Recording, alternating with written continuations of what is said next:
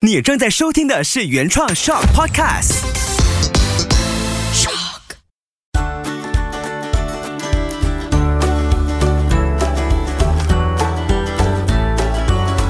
秋月的育儿天地。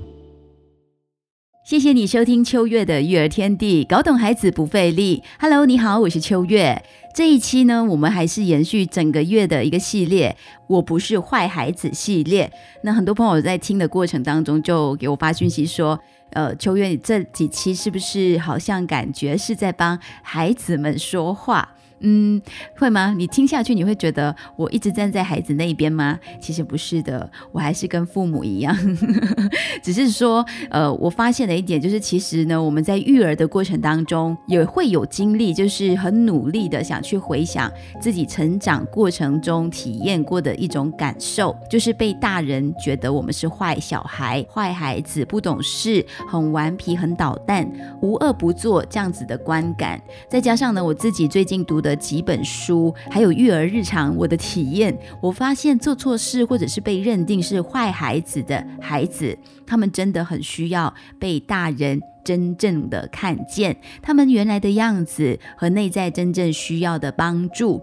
大人会认为眼中的孩子有多坏，其实这孩子就有多需要大人的关爱和帮助。那这句话非常的重要，也是这一集的精神所在。所以，请容许我再读一次：大人认为眼中的孩子有多坏，这孩子本身就非常的需要大人的关爱和帮助。这样子有抓到吗？这句话的概念，因为我最近呢刚好在读着就是个体心理学创始人阿德勒的《儿童的人格教育》这本书。那这本书一开始就有一段话吸引了我，我完全被它吸住了。它也是我在学习正向教养过程当中常常出现的一段话。那在阿德勒的眼里呢，没有坏孩子。只有灰心气馁的孩子，这些孩子只是需要我们的鼓励，帮助他们重拾勇气。你看到了吗？在这个专家面前，他认为其实是没有所谓的坏孩子。他们不是坏掉了，他们不是没有办法救了，他们只是说内心正在处在挫败感很强烈、灰心气馁的一种状态，所以他其实不是需要我们去骂醒他、打骂他，而是需要我们的鼓励来帮助他们找回勇气。这个勇气是什么呢？重新爱自己，重新欣赏自己，重新想要让自己更优秀的这份勇气。那我读到这段话的时候，我就把自己跳去我是个孩子的视角，我就想说：是诶，他好懂我，我怎么可能会使坏呢？我我真的是需要大人的帮助。所以这一集呢，我会从两段育儿小故事和你分享。给你看见我们大人情绪为什么会打结，主要的原因是什么？那当孩子他坏蛋的时候，我们潜在的恐惧是什么？浮现出来了，就会驱使我们做出了其实不必要做的回应。那这两个小故事呢，也常常在我们周边发生。第一个是忘记带作业的孩子，第二个是突然打翻你正在玩的棋盘的孩子。大人情绪会打结吗？你觉得这个时候这个 moment，就希望听完这一集的大人，我们可以更进一步的去看见更多更有效的方式来阻止孩子挑战你的行为出现。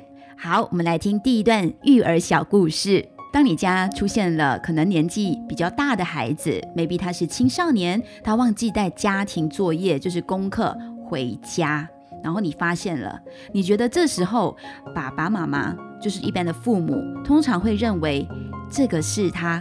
故意的吗？就是这个是坏行为吗？其实你会选择用什么样的方式来做反应呢？会选择给孩子建设性的，还是权威性的来做回应呢？大部分的家长其实在当下会先训斥。和惩罚孩子，就是说当下他们的脸色会先变得比较不好看。那这个时候，你觉得忘了带作业回家的大孩子，他心里面会感觉到爸爸妈妈真的理解我吗？如果选择比较直接的情绪对碰的方式来回应当下我们认为他是坏孩子的这个孩子，你觉得孩子会因此想通，然后隔天他会很真诚又兴奋的在第二天就把作业带回家吗？如果我是那个孩子，我怎么会又真诚又兴奋又期待的把作业带回家呢？相反的，如果我的爸爸妈妈他是选择用鼓励我的方式，即使我当时在他们眼中可能我做错了一件事情，他们没有马上标签我为坏孩子，而是用鼓励我的方式、善意提醒我的方式，那我隔天真的可能就会选择用真诚又兴奋的方式来分享，说我今天有记得把作业带回家哦。如果是接受惩罚的孩子，他应该会喘一口气，或者活在恐惧里面。提醒自己，我一定要带回去，我不想再看到爸爸妈妈的脸色了。这一段我们就以这个最常会发生在孩子身上的忘记带作业这件事情，孩子可能会觉得爸爸妈妈认为我是坏孩子，做错了事情。其实这个时候呢，我们应该给彼此多一点时间，尤其是大人。当我们要选择用什么方式来回应孩子这个行为的时候，我们可以先纵观全局，而不是聚焦在孩子的这个行为上。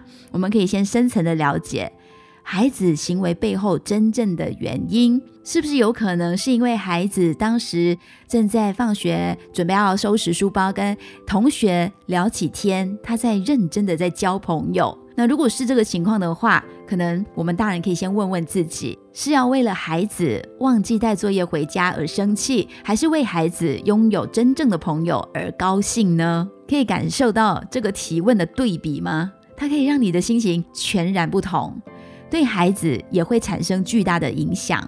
那孩子他就不用再活在做错事的恐惧当中，因为他们知道不管是什么情况，爸爸妈妈都会从各种角度来看待事情。而且我身边的大人他是懂我的，他是愿意支持我、相信我，而且他愿意花时间聊聊我内心真正的想法。总的来说，就是我家的大人都明白我。那你觉得这样的情况之下，这小朋友他还会选择要继续当坏小孩吗？我们来看第二个小故事哦。刚才是忘了带作业嘛，现在呢是你跟他下棋下到一半，他输了，然后过了不久，他突然前来打翻整场棋，就是你的棋盘完全给他打散了，他不想你们再玩下去。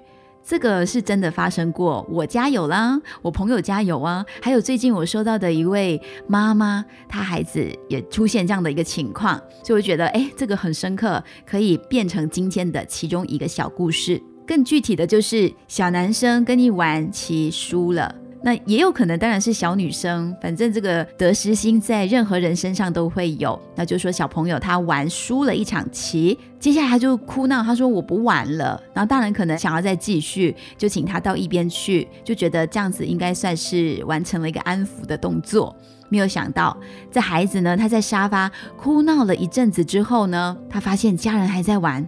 他就突然间有一个大翻转的举动出现，他跑到你的身旁，把你们玩到一半的棋盘打翻，不准大家再玩。这个时候，如果没有在这个故事里面的大人，你会觉得这孩子他很坏吗？他个性就是这么的糟糕吗？可能你听别人故事，你会觉得哦，他一定是刚才发生了什么事，所以他现在有这样的情绪是可以理解的。但如果这个小朋友的故事发生在你家、你的面前，你身旁有很多其他人，甚至你的邻居、姨妈姑这些全部都在，你可以这么的冷静去理解这个发脾气的孩子吗？还是你也会直接标签他为坏孩子？所以这样说到底呢，其实孩子的行为表现有时候蛮考验我们大人的。理智线它到底柔韧度多高？会不会因为孩子的一些不在我们预期内的行为，然后它就断线了，我们就会被挑起，然后就直接说你为什么这么坏？你为什么这么顽皮？那如果面对。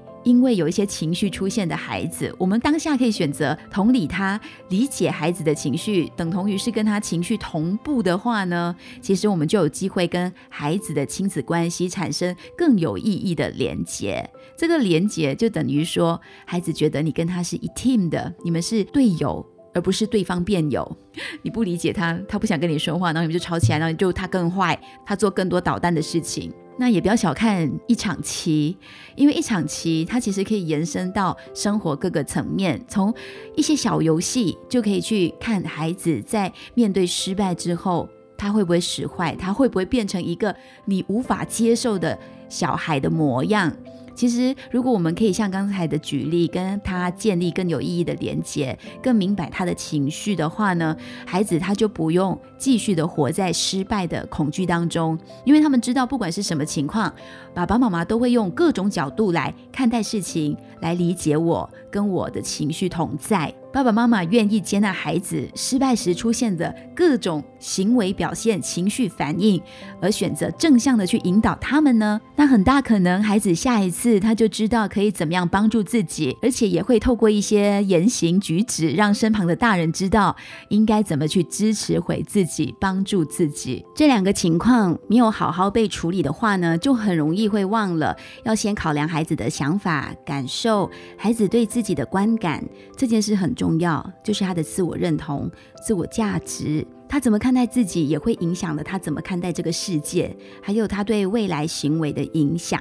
所以下次遇到类似的情况，或者任何孩子的突发状况都好，大人如果可以很擅长的做这个练习，先想一想孩子的想法、感受，他对自己的观感。还有对未来行为的影响，那我们做的回应也会是比较对准到有利于双方的关系，而不会产生更大的冲突。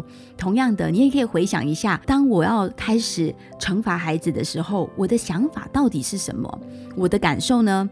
我对自己的观感，我惩罚了他，你一定对自己有很多观感的。那如果我做了这个决定，这样子去对孩子做回应的话，未来。对我们的关系或对我的个人的行为会带来什么影响？一般上呢，老实说，没有几个大人会有时间去做这个思考的练习。为什么？因为我们都活得太着急了，我们急于关心，还有急于怎么样去想到一个好方法阻止孩子现在的这个行为。所以就忘了要多加思考，孩子到底在这个过程当中学到了什么，我们大人也学到了什么，也没有办法去讲长期影响到底是会带来什么多大的转变。那回到这一期主题，我不是坏孩子系列里面，我们谈到说，为什么我管不动孩子，他就是坏。那当孩子一出现不在你预期中的行为，或者你认为那个是错误的举动，他好像有点要变坏了，我们大人就很容易呢，先情绪打结。什么情绪打结？你知道绳子打结了之后就很难解开。你情绪困在一起的时候，你就很难看清楚全貌，到底发生什么事情。这个情绪打结呢，在心理学术语来说是有的，叫做情结，就感情和结果的结，就有情绪打结，就是你对某件事情呢，或者某个人有不必要的焦虑或担心。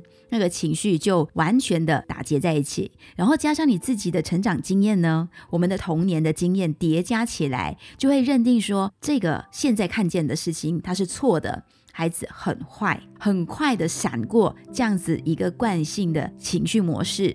那再深层的去想一想，其实我们曾经也是个小朋友，对不对？虽然我们现在很努力，很渴望成为更好，甚至是成为满分的爸爸妈妈。那我相信听着 podcast 的朋友呢，也都是有这样子成长型思维，都很想一起努力的。而且我们小时候也曾经是多渴望成为优秀的孩子，我们的孩子也是的。所以你说他们会宁可选择努力，让自己成为坏孩子吗？答案显然。就是你现在闪过的那个答案。那我刚一开始也有提到，说我最近在看的那本书。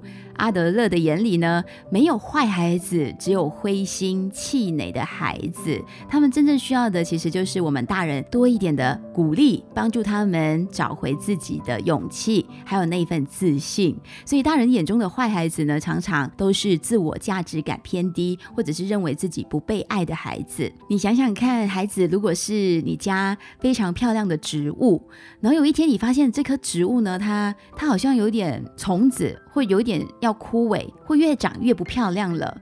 你会先怪这个盆栽吗？还是你会怪天气不好？还是你会去探讨这个泥土是不是需要再换新的？还是施肥？还是要用不同的方式去帮助这棵植物越长越好？所以，其实，在你眼中要慢慢变坏的孩子，他也是需要我们大人再用心去灌溉。帮他浇浇水，用你更多的爱跟包容去滋养它。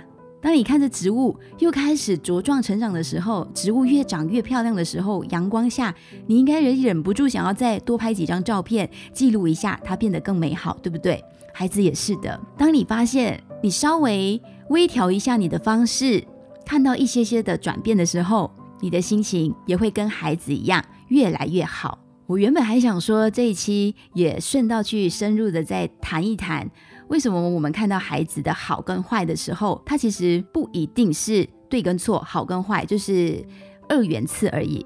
它一定还有更多值得我们去想的，它可能是引发了我们潜在的恐惧，所以我们才会有更多更多不同的解读。但我想下一期呢，再深入去谈这件事情，因为呃，先给大家消化一下这两个故事带给我们的思维上面的一些调整，或者是思考上的练习。所以我希望听完这一期之后，至少我们接下来面对孩子各种情况的时候，可以先停下来。从你的心出发去做思考上的练习，就是刚才提到的几件事情。忘记的话重听，OK，然后把它记下来。我觉得那些都很重要。你的想法、你的感受，孩子对自己的观感，长期的影响是什么？我觉得生孩子呢，就跟创业一样，需要把初衷放在你的心中。将孩子带到这个世界上的决定，很长是因为我们要满足我们内心想要这份爱。更加的完整、更加圆满的渴望。如果我们这份最初的信念呢，能够在孩子激怒你的时候拿出来重新感受一下，我觉得至少呢，我们可以让内心更有智慧去面对当下孩子给我们的功课。所以，我们下一期就继续再聊喽。有一些特定的引导方法，可以让孩子给你状况题的时候拿出来有效的应对。收听的朋友，如果你有育儿故事或者想分享的经历，也欢迎你可以直接发声音讯息或者是文字给我。那每一个月的最后一期呢，也会有听众来信，最后一周上架。所以你现在其实想到什么问题，你想要解决，想要找到答案。有专家老师来回应你的话呢，你也可以把相关的问题发过来，那我就会找我的智囊团一起来做讨论。谢谢你点选收听秋月的育儿天地，希望今天的节目内容可以带给你一些亲子对话和互动上面的想法，家庭生活更和谐美好。我们下一期再聊喽，拜拜。